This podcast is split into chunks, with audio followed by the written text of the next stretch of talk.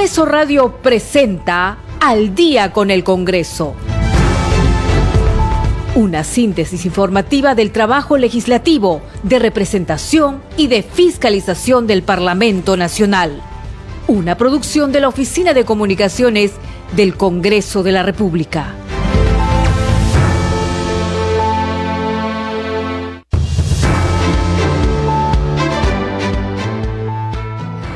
De la noche con un minuto, ¿cómo están? Muy buenas noches, bienvenidos al programa Al Día con el Congreso. Les saluda Danitza Palomino y estos son los principales titulares del día. El ministro de Transportes y Comunicaciones, Heiner Alvarado, deberá presentarse este lunes 5 de septiembre a las 3 de la tarde para responder a dos pliegos interpelatorios, así lo aprobó el Pleno del Congreso. Heiner Alvarado está acusado de pertenecer a una organización criminal que habría direccionado las licitaciones de diversas obras públicas. La representación nacional aprobó por insistencia la autógrafa que otorga el grado inmediato superior al personal de la Policía Nacional del Perú en situación de actividad y que haya sido asimilado en el grado de teniente de la Sanidad Policial Nacional del Perú en los años 1994, 1995 y 1996.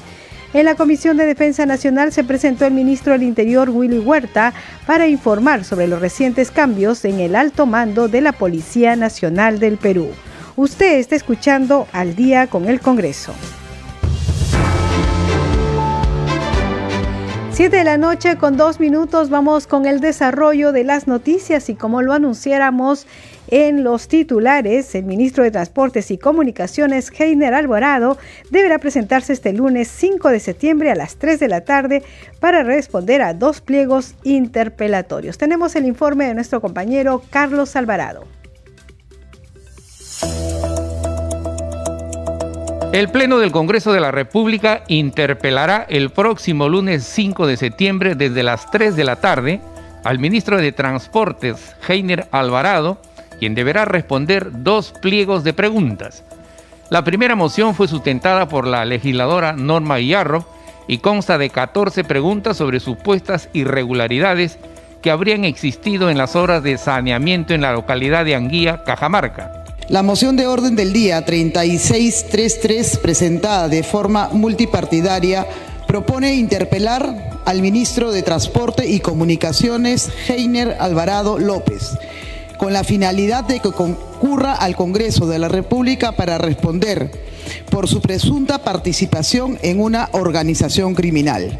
Estos actos y gestiones realizadas cuando se encontraba a cargo del Ministerio de Vivienda, Construcción y Saneamiento. La presente, la presente moción se fundamenta en la resolución 3 del año 2022, emitida por la Corte Suprema Nacional de Justicia Penal Especializada, donde se detalla que el señor Heiner Alvarado López habría cometido presuntos hechos ilícitos en la modalidad de licitaciones públicas fraudulentas. La admisión a debate de la moción fue aprobada con 86 votos a favor, dos en contra y una abstención. De conformidad con el artículo 131 de la Constitución Política y el artículo 83 del Reglamento del Congreso de la República, se va a consultar la admisión de la moción de interpelación. Se recuerda que para la admisión de la moción de interpelación se requiere el voto a favor de por lo menos el tercio de congresistas hábiles. Señores congresistas, sírvanse marcar su asistencia para proceder a votar. Han votado a favor 86 congresistas, 12 en contra, una abstención. En consecuencia, ha sido admitida la moción de interpelación. Inmediatamente, la presidenta del Congreso, Lady Camones, puso a consideración del Pleno la fecha para la interpelación al ministro Heiner Alvarado. Señores congresistas, la presidencia propone que el ministro de Transportes y Comunicaciones, señor Heiner Alvarado López, concurra al Pleno del Congreso de la República el lunes 5 de septiembre del 2022 a las 3 de la tarde. Con la misma asistencia procedemos al voto. Han votado a favor 83 congresistas, 10 en contra, 4 abstenciones. En consecuencia ha sido aprobada la propuesta de la presidencia.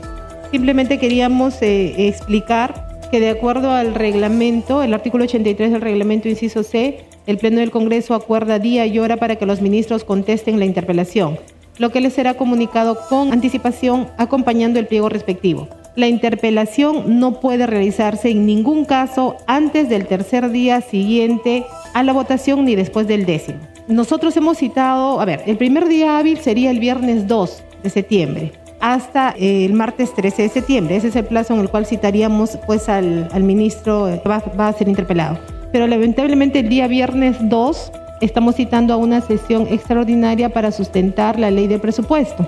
Por eso es que el día siguiente hábil es el lunes 5. Por eso es que nosotros como presidencia hemos planteado el lunes 5 y es lo que ustedes acaban de votar y acaban de aprobar. Esa es la explicación del por qué hemos planteado el lunes 5 de septiembre para la invitación de interpelación al ministro. La segunda moción fue sustentada por la congresista Ruth Luque y tiene nueve preguntas, todas relacionadas con presuntos actos de corrupción que investiga el Ministerio Público. Esta moción 3636, presentada por mi bancada y otros congresistas, en realidad ven la línea precisamente de usar este mecanismo de interpelación para que funcionarios de alto nivel, como es el caso de un ministro de Estado, que están además en este momento involucrados en presuntos actos de investigación, puedan venir a este pleno del Congreso para esclarecer políticamente y responder de cara a la ciudadanía, porque creo que eso es importante, de cara a la ciudadanía, los actos que son materia en este momento de esclarecimiento a nivel de la Fiscalía. Esta es una interpelación que tiene ese objetivo, un objetivo que creo que corresponde a todos, exigir precisamente a las autoridades, ministros y a todos aquellos que gozan del desempeño de la función pública, especialmente quienes también son designados por confianza política, dar cuentas de sus actos. Con 87 votos a favor, 9 en contra y 8 abstenciones, se aprobó la segunda moción de interpelación al titular de Transportes. Señores congresistas, se va a proceder a cerrar la votación. Votación cerrada. Han votado a favor 87 congresistas, 9 en contra, 8 abstenciones. En consecuencia, ha sido admitida la moción de interpelación.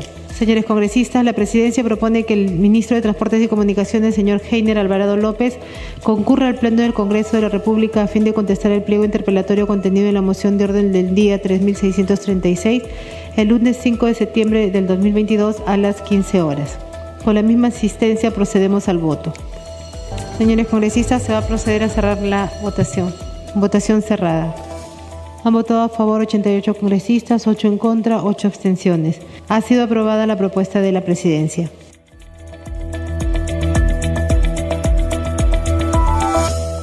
De la noche con ocho minutos. Usted está escuchando al día con el Congreso a través de Radio Nacional Congreso Radio y el Facebook de Nacional. Vamos con más información sobre lo que ha ocurrido esta tarde en el Pleno del Congreso. La representación nacional aprobó por insistencia la autógrafa que otorga el grado inmediato superior al personal de la Policía Nacional del Perú en situación de actividad y que haya sido asimilado en el grado de teniente de la Sanidad Policial Nacional del Perú en los años 1900 1994, 1995 y 1996. Durante la sustentación, el titular de la Comisión de Defensa, Orden Interno, Desarrollo Alternativo y Lucha contra las Drogas, el congresista José William Zapata, enumeró las observaciones planteadas por el Poder Ejecutivo y la resumió en el hecho de que están referidas básicamente a los procesos de ascenso y a la vulneración de las reglas de estabilidad presupuestal. Vamos a escuchar parte de lo que dijo el congresista José William Zapata.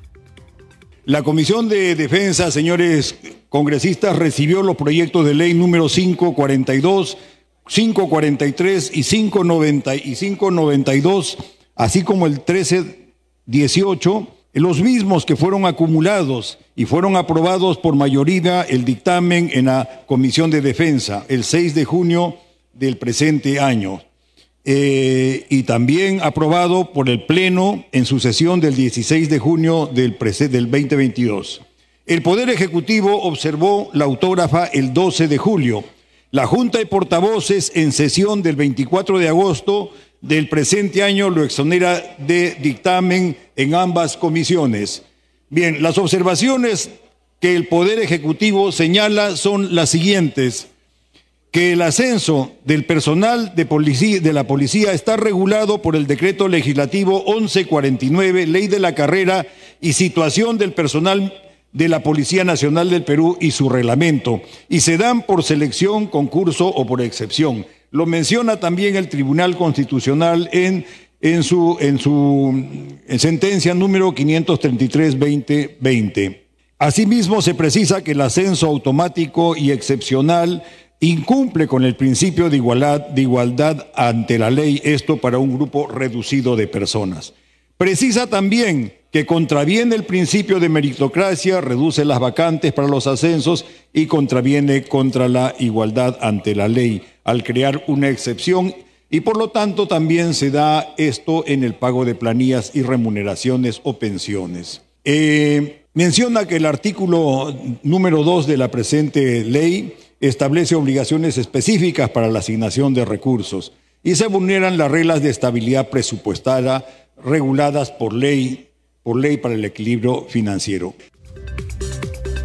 7 de la noche con 11 minutos vamos a escuchar una parte de esta sesión plenaria justamente cuando se realiza la votación correspondiente. Señores congresistas, se va a votar la insistencia requiriéndose para su aprobación el voto favorable de más de la mitad del número legal de congresistas, de conformidad con lo dispuesto en el artículo 108 de la Constitución Política y el artículo 79 del Reglamento del Congreso de la República. Continúen marcando su asistencia para proceder a votar. Señores congresistas, se va a cerrar asistencia. Asistencia cerrada. Han registrado su asistencia 116 congresistas. Al voto. Señores congresistas, se va a declarar el cierre de la votación. Votación cerrada.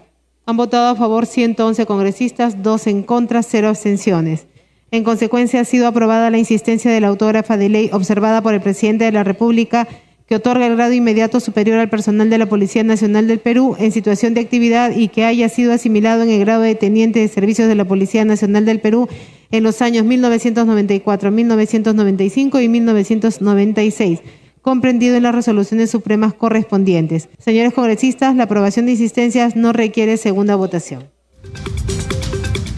7 de la noche con 12 minutos hay que decir que sobre esta eh, insistencia que fue aprobada en el Pleno del Congreso, hay más noticias. La presidenta del Congreso, Lady Camones, firmó la autógrafa de la ley que otorga el grado inmediato superior al personal de la Policía Nacional del Perú en situación de actividad y que haya sido asimilado en el grado de teniente de la Sanidad Policial Nacional del Perú en los años 1994, 1995 y 1996. La rúbrica de la autógrafa se realizó con la presencia del congresista Alex Paredes del bloque magisterial de Concertación Nacional quien como impulsor del proyecto agradeció a la presidenta del Parlamento porque se hizo posible y realidad esta norma. Vamos a escuchar justamente parte de esta ceremonia en la que primero vamos a escuchar al congresista Alex Paredes y luego a la presidenta del Congreso, Lady Camones.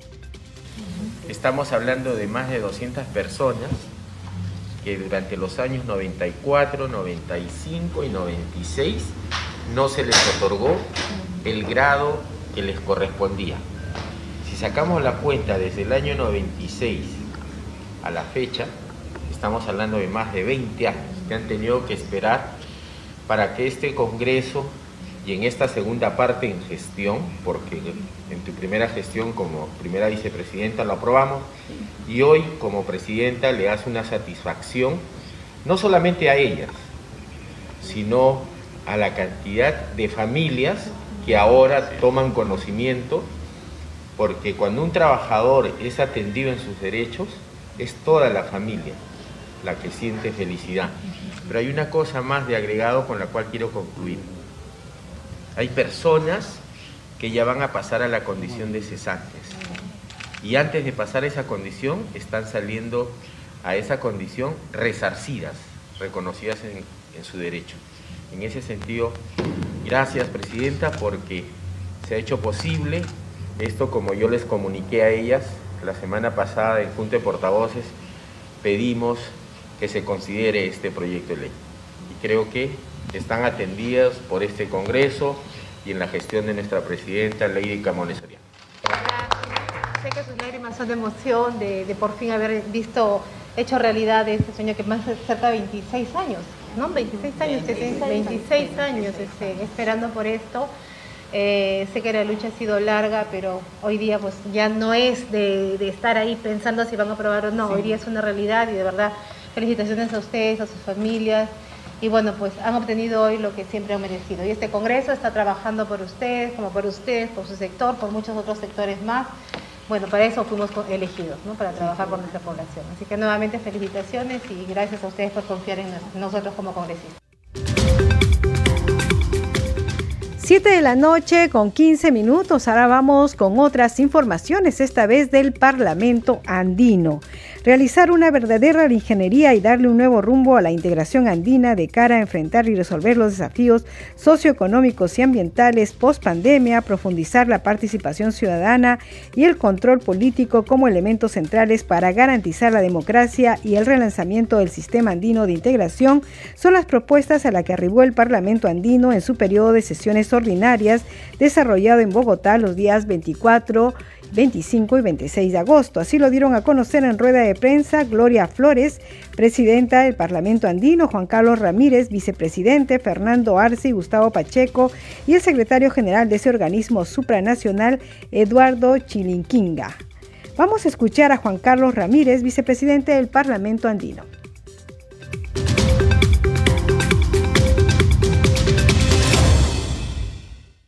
Ahora le toca al Perú a recibir a nuestras más altas autoridades del Parlamento andino en un momento clave para nuestra patria, que es justamente que el Perú está tomando la presidencia pro tempore de la Comunidad Andina de Naciones, cosa que va a ocurrir en breve en la Comunidad Andina de Naciones, que, cuya sede se encuentra en Lima.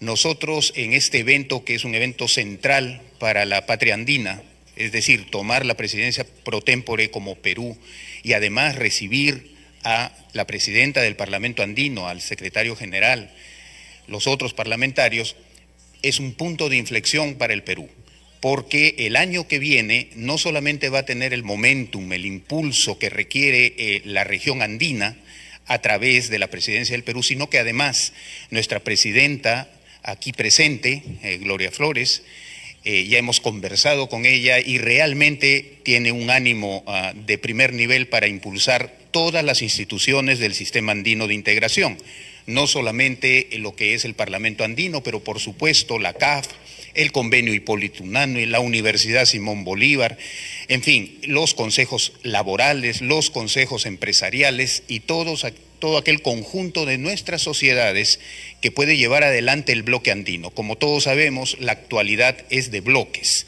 Occidente tiene bloques, Rusia tiene bloques, China tiene bloques y si nosotros, el África los tiene.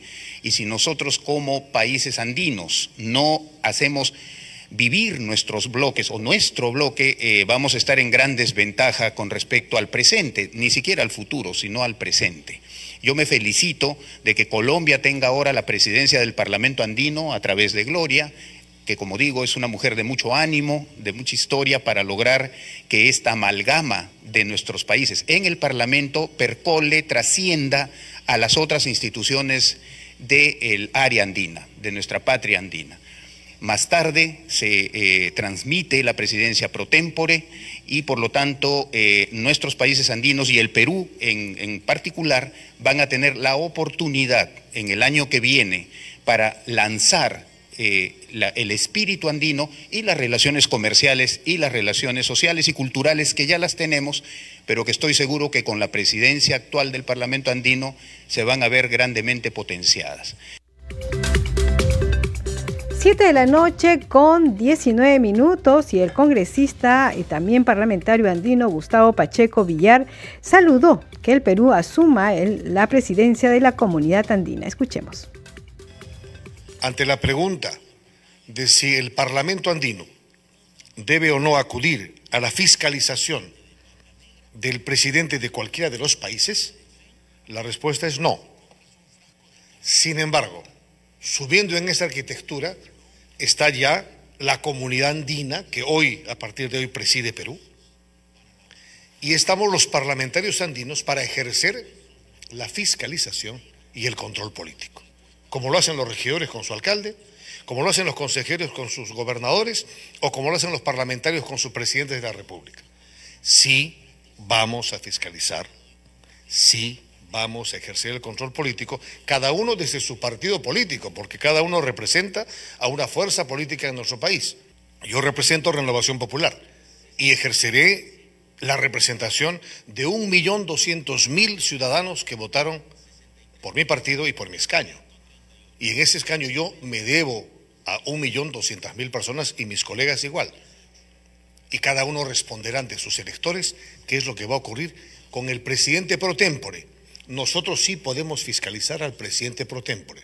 O sea, a partir del mediodía, hoy a las 12 del día es la transferencia de la presidencia, sí las leyes, los tratados, los reglamentos supranacionales, es decir, de todos los países, nos obligan, nos permiten ejercer ese control político. ¿Qué va a ocurrir en el caso de una vacancia? El vicepresidente Ramírez ya lo ha explicado. Los procesos internos no detienen los procesos de integración. Vendrá otro presidente. ¿Y qué ocurre si la vicepresidenta también es vacada o es inhabilitada constitucionalmente? Vendrá lo que dice la constitución de cada país. En el caso del Perú, la sucesión constitucional es el presidente del Congreso o la presidenta del Congreso. A partir del mediodía, invito a la prensa a que estén atentos con los parlamentarios andinos. Ahora sí tenemos cosas para declarar. Ahora sí tenemos tareas que decir. Y dentro del marco del respeto al Estado de Derecho, al marco constitucional, nosotros también ejerceremos nuestra labor parlamentaria, repito, de control político y de fiscalización. 7 de la noche con 22 minutos, usted está escuchando al día con el Congreso a través de Radio Nacional, Congreso Radio y el Facebook de Nacional. Vamos con más informaciones. La primera vicepresidenta del Congreso, la congresista Marta Moyano, expresó su respaldo a la fiscal de la Nación, Patricia Benavides, frente a lo que calificó como una campaña de desprestigio. Hay que darle respaldo a la fiscal, ¿no? Yo creo que está haciendo un buen trabajo a la fiscal de la Nación, pero me preocupa mucho cómo le han iniciado toda una campaña de desprestigio, controles y todo, ¿no? Esperemos que la fiscal siga sosteniéndose de pie que y que mantenga la fuerza que está teniendo hasta ahora. Pero es parte de toda una campaña ¿no? que están haciendo el señor Aníbal. Si la hermana de la, señora, de la fiscal de la Nación está involucrada en algo, espero que la señora fiscal de la Nación primero no tome, eh, no, no haga cuerpo, ¿no es cierto?, con la hermana, y tengo entendido que la hermana no, es, no está siendo parte ya de nada y esperemos que así sea, ¿no? Eh, y otra cosa que hay que aprender nosotros, cada persona es responsable, cuando es adulto es responsable de sus propios actos y esperemos que la fiscal de la nación no haga cuerpo con la hermana. Eso espero y yo estoy segura que así será. 7 de la noche con 23 minutos, usted está escuchando al día con el Congreso. Congreso en redes. A esta hora de la noche tenemos información con nuestra compañera Perla Villanueva. Adelante, Perla. ¿Cómo estás, Danitza? Muy buenas noches. Vamos a empezar con la publicación de la cuenta oficial del Congreso del Perú. Hashtag Congreso Informa. Citan a sesión de Junta de Portavoces para este miércoles 31 de agosto desde las 10 de la mañana. Y a la publicación se adjunta la citación que está firmada por el oficial mayor del Congreso, José Chevasco Piedra. Vamos con una publicación más del Congreso del Perú.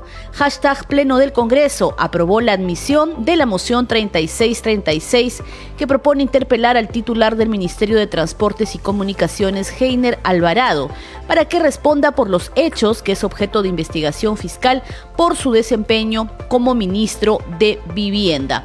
En una publicación anterior, Danitza se informa que a propuesta de la presidencia del Congreso, el Pleno del Parlamento aprobó que el ministro de Transportes y Comunicaciones, Heiner Alvarado, concurra al Pleno el próximo lunes 5 de septiembre a las 3 de la tarde, con el fin de contestar el pliego interpelatorio contenido en la moción 3633. Vamos ahora, Danitza, con la publicación de la congresista Sigrid Bazán en relación a una norma aprobada hoy en la jornada de la sesión plenaria. Se hizo justicia, dice la congresista Bazán, para el personal de la Policía Nacional del Perú. Acabamos de aprobar por insistencia los proyectos que, por excepción y única vez, otorgan el grado inmediato superior al personal de la Policía Nacional del Perú en situación de actividad y que haya sido asimilado en el grado de teniente. Son las informaciones en las redes sociales de Anitza. Seguimos contigo en Mesa de Conducción. 7 de la noche con 25 minutos. Muchas gracias, Perla Villanueva. Ahora vamos con nuestra siguiente secuencia.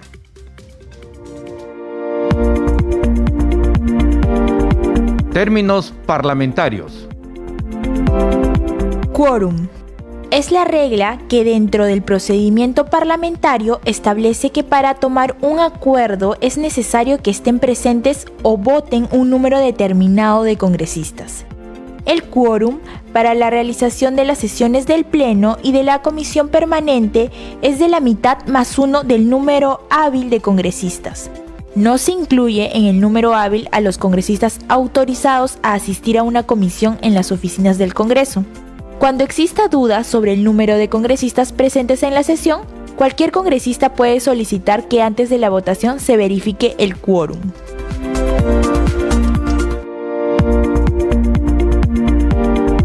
Términos parlamentarios. 7 de la noche con 26 minutos hacemos una pausa y regresamos en breve con más información de la labor parlamentaria.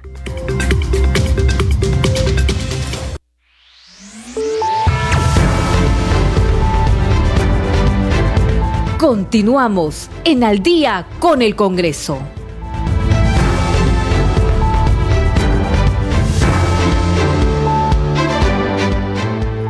7 de la noche con 30 minutos. Bienvenidos a la segunda media hora del programa Al día con el Congreso.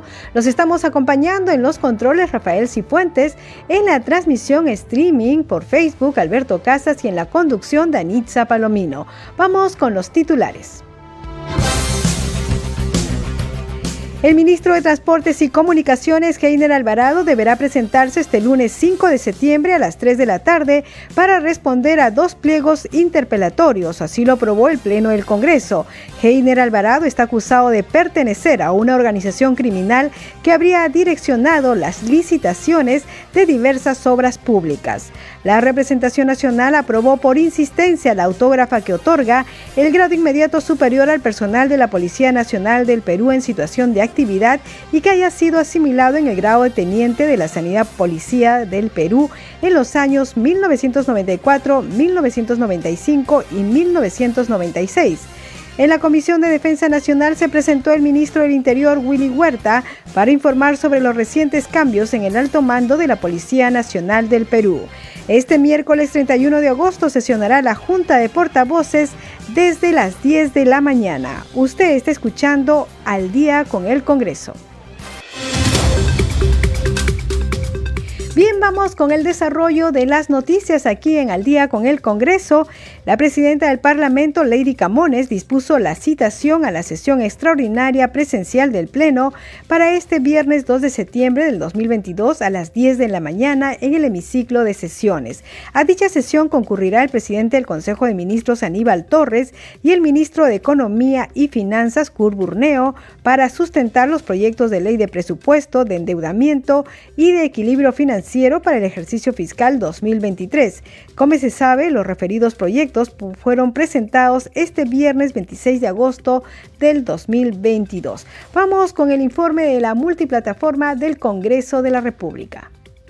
Este viernes 2 de agosto, a partir de las 10 de la mañana, se llevará a cabo una sesión extraordinaria y presencial del Pleno del Congreso para que el presidente del Consejo de Ministros, Aníbal Torres, y el ministro de Economía y Finanzas, Kurt Burneo, sustenten los proyectos de ley de presupuesto, endeudamiento y equilibrio financiero para el ejercicio fiscal 2023. La convocatoria fue dispuesta por la titular del Parlamento Nacional, Lady Camones, conforme lo señala el artículo 81 del reglamento del Congreso, que establece que dentro de las 48 horas de presentados al Congreso los referidos proyectos, se debe citar a una sesión plenaria para su respectiva sustentación. Dichos documentos fueron presentados por el Poder Ejecutivo el viernes 26 de agosto, los mismos que se encuentran publicados en el portal web institucional. El presupuesto del sector público para el año fiscal 2023 asciende a más de 214.790 millones de soles y contempla un crecimiento de 9% respecto al presupuesto del 2022. El reglamento del Congreso establece además que la exposición, que no excederá de 60 minutos, debe referirse fundamentalmente a las prioridades del gasto y a las fuentes de financiamiento. Seguidamente intervienen los voceros de los grupos parlamentarios por un periodo no mayor de 20 minutos cada uno y concluido el debate los proyectos son publicados en el diario oficial El Peruano y derivados a la Comisión de Presupuesto y Cuenta General de la República del Congreso, la cual los analiza en sesiones públicas. 7 de la noche con 34 vamos con más noticias. La autógrafa observada por el Poder Ejecutivo que propone modificar la Ley 29763, Ley Forestal y de Fauna Silvestre, y aprobar disposiciones complementarias orientadas a promover la zonificación forestal, será analizada y debatida en las comisiones agraria y la Comisión de Pueblos Andinos. La propuesta a debatir en la Comisión Agraria fue planteada por la congresista Silvana Robles.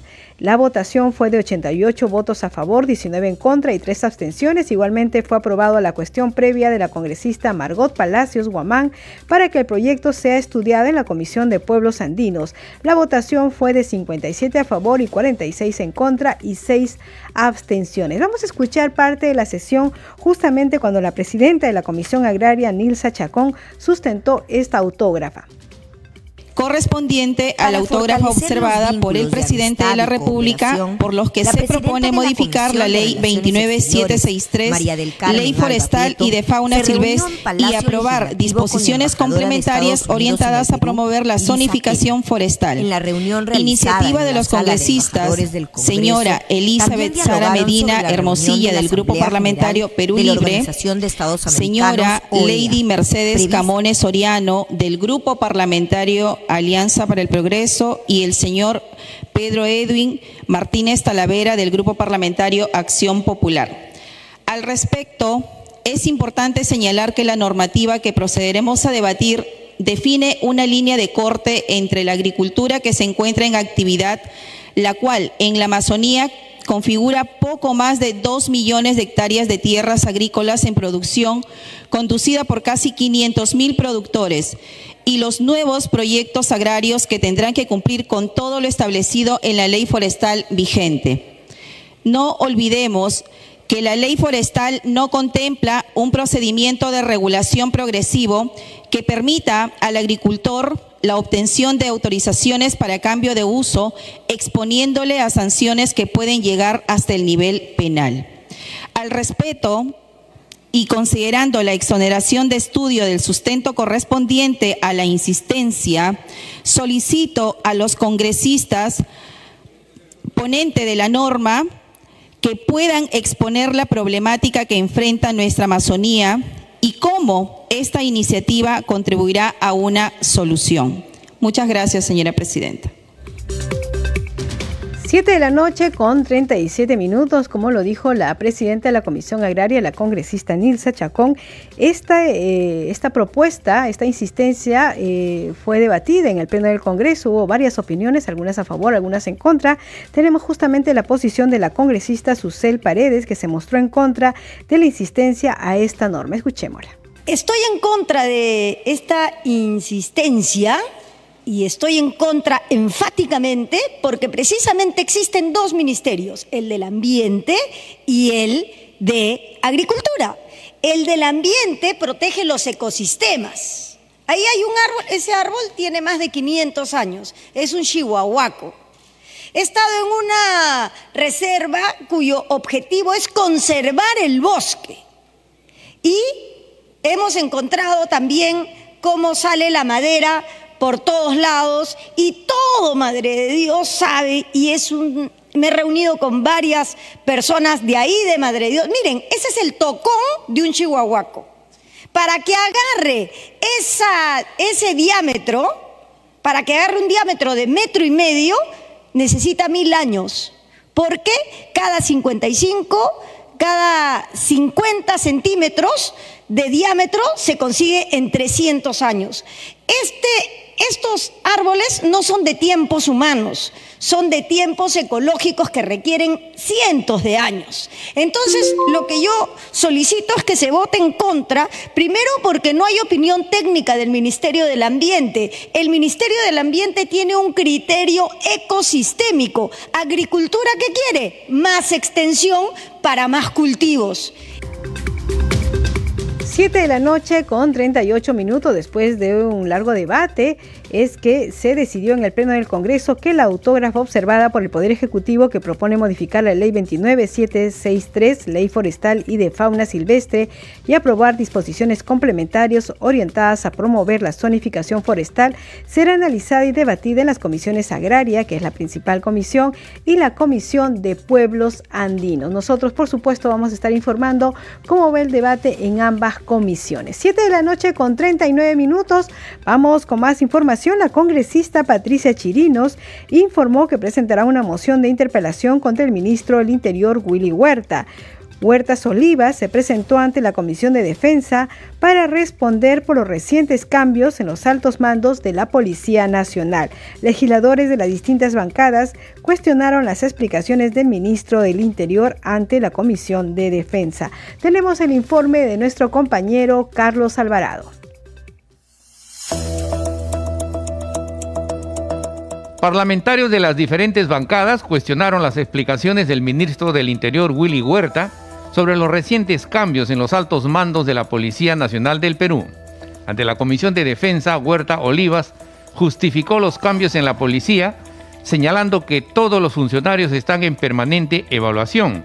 Siendo así, se determinó que los objetivos de seguridad ciudadana no se estaban cumpliendo de forma programada. La legisladora Patricia Chirinos informó que presentará una moción de interpelación contra el ministro Huerta. Sí, es más, creo que ya está avanzada la moción de interpelación. El ministro del Interior ha venido a la Comisión de Defensa a mentirnos nada más, a no dar ninguna respuesta concreta. ¿Quiénes apoyarían justamente esta medida? Pienso que la bancada de Fuerza Popular y también eh, la bancada de Renovación. Y el ministro, de verdad, recomendarle lo que le dije allá adentro en la Comisión eh, de Defensa, que renuncie de una vez, no haga perder tiempo ni a los ciudadanos, ni a la gente que nos está viendo en su casa, ni aquí al Congreso. Tenemos otros temas por qué avanzar, no deberíamos ni siquiera interpelarlo y tomarnos ese tiempo, sino que él renuncie de una vez porque no es apto para este cargo y trata de encubrir las decisiones arbitrarias del presidente Castillo. El presidente de la Comisión de Defensa, José Williams, afirmó que no es normal que un comandante general solo esté al mando de la Policía Nacional por tres meses. Consideró que los hechos estarían demostrando una evidente obstrucción a la justicia.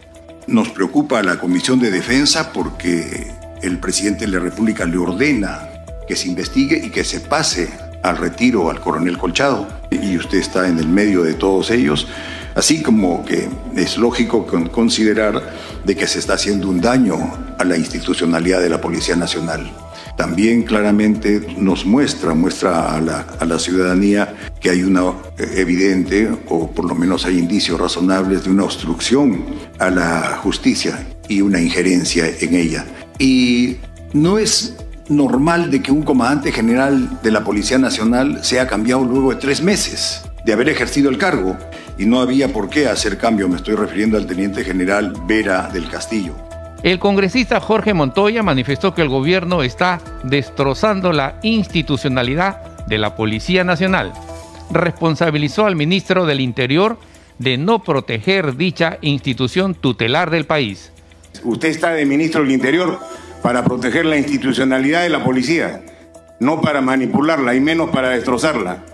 Y no se ha cumplido con eso. Usted no me va a decir que después de tres meses el comandante general no ha tenido las acciones que correspondían para mejorar la ciudad ciudadana.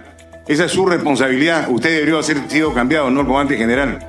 Además, en su discurso de despedida ha dado el resultado y el balance de sus, de sus acciones y ahí menciona que ha tenido resultados positivos en alguna de ellas. O sea, no nos venga a contar cuentos, ministro, vénganos a decir la verdad. ¿Qué sucedió realmente con estos cambios? Se está destrozando la jerarquía policíaca, no de ahora, ya de hace bastante tiempo. Roberto Quiabra, de Alianza para el Progreso, expresó su desacuerdo con el cese del comandante general de la policía a solo tres meses de estar en el cargo. Es una pena por la Policía Nacional que siendo usted un ministro de procedencia policial que tiene una doble responsabilidad, y se lo dije la vez anterior, de garantizar la institucionalidad y de proteger y valorar la carrera policial, que usted presente un argumento tan infantil y tan injusto para cesar a un comandante general con tres meses porque no tiene indicadores de seguridad ciudadana. Tendría que darle de baja pues a todos los oficiales. Con su actitud usted está colaborando en esa política de degradación institucional. Se está buscando someter y humillar a la policía.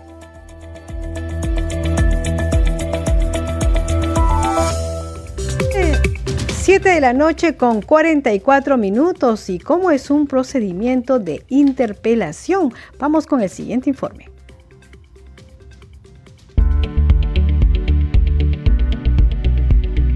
Según el artículo 131 de nuestra Constitución, la interpelación es un procedimiento de control político que sirve para interrogar al Consejo de Ministros o a cualquiera de los ministros de Estado, y se desarrolla de acuerdo con las siguientes reglas. Según el artículo 83 del reglamento del Congreso, el pedido de interpelación se formula mediante una moción de orden del día, firmada por no menos del 15% del número legal de congresistas y acompañada del respectivo pliego interpelatorio. Para la admisión de la moción de interpelación se requiere el voto de por lo menos el tercio de congresistas hábiles. La votación se efectúa indefectiblemente en la siguiente sesión a aquella en que se dio cuenta de la moción el Pleno del Congreso acuerda día y hora para que los ministros contesten la interpelación, lo que les será comunicado con anticipación acompañando el pliego respectivo. La interpelación no puede realizarse en ningún caso antes del tercer día siguiente a la votación ni después del décimo. Si fuera necesario, se cita para este efecto a una sesión especial. Informó Mayra Alegría, Congreso Radio.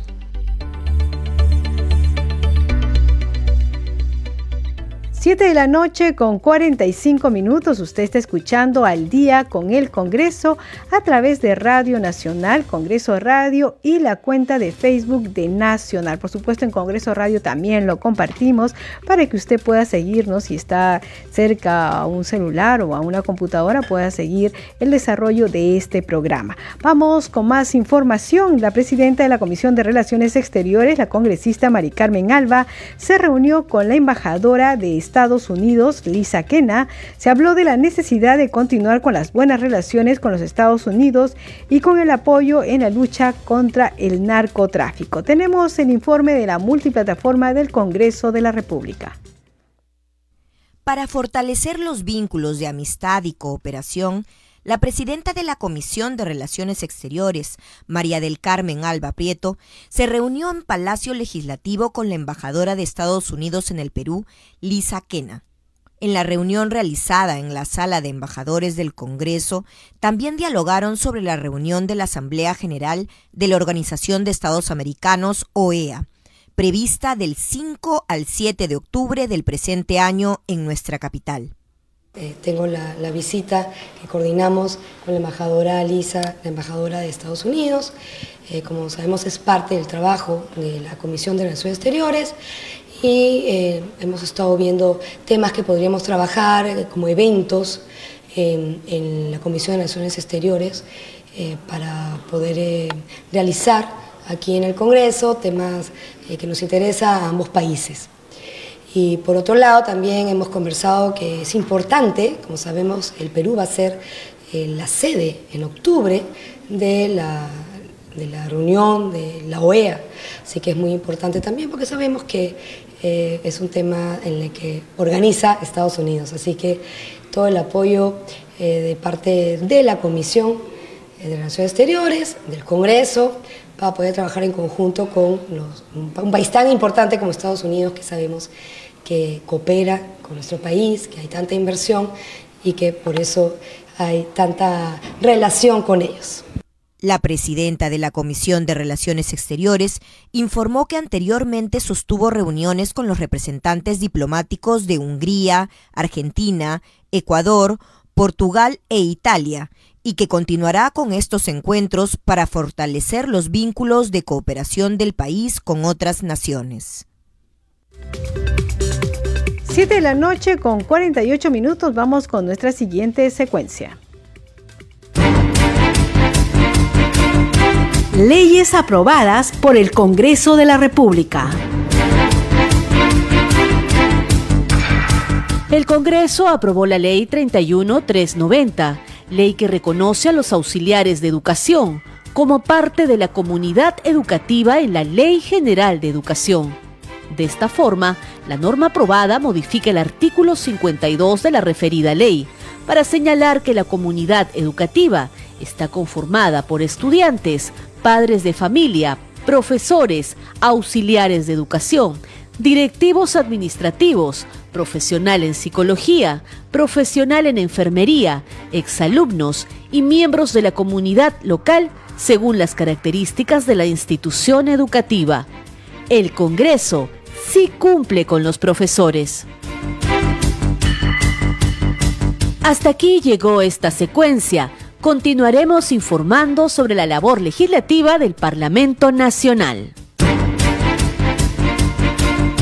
Leyes aprobadas por el Congreso de la República.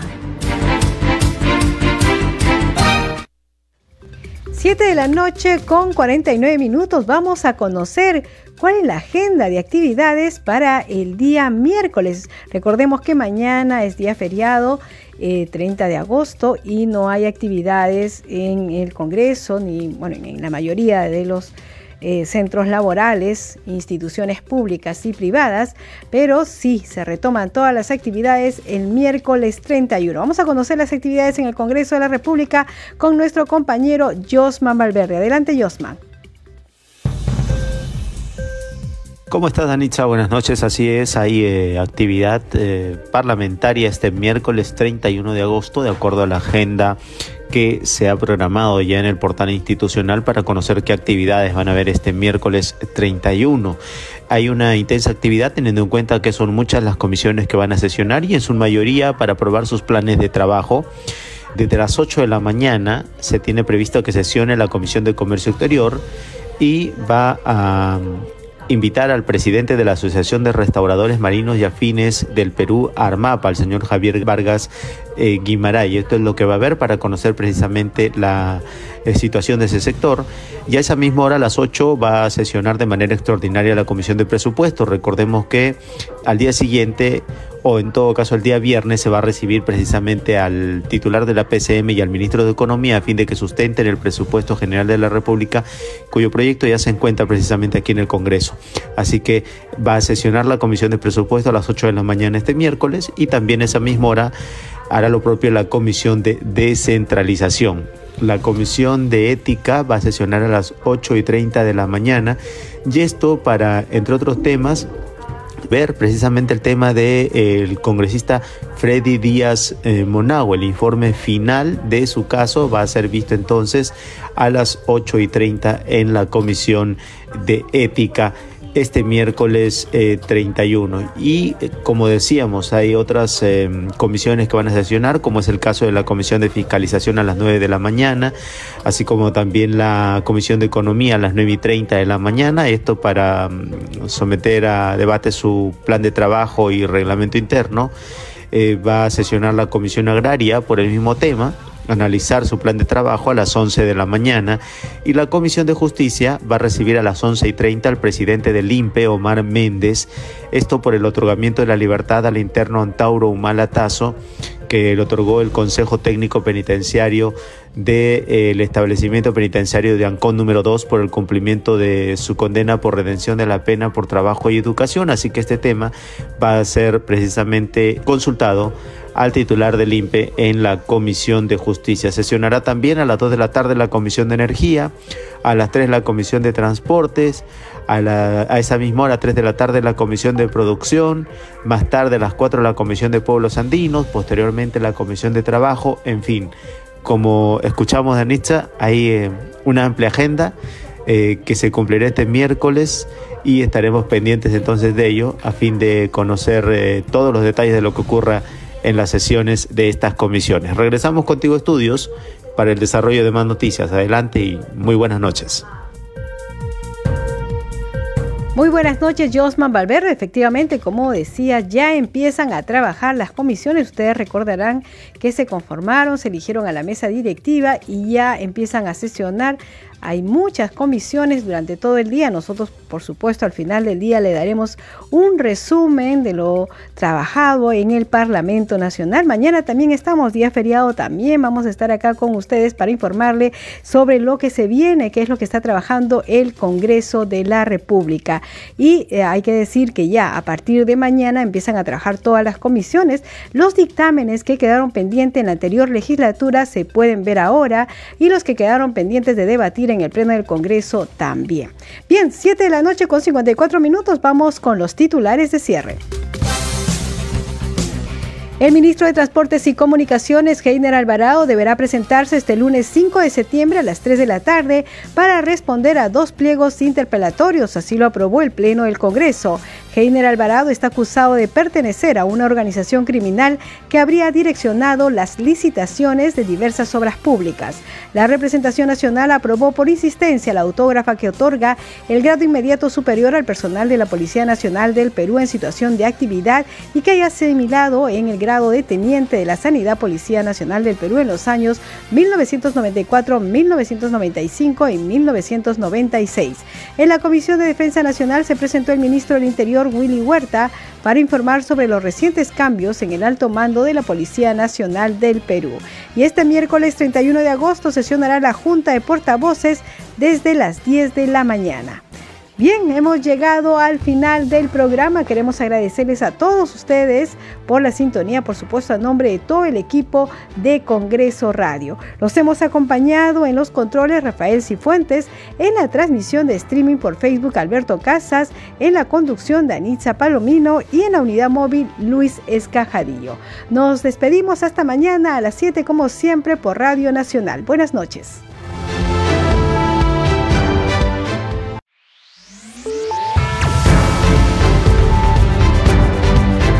Congreso Radio presentó Al día con el Congreso.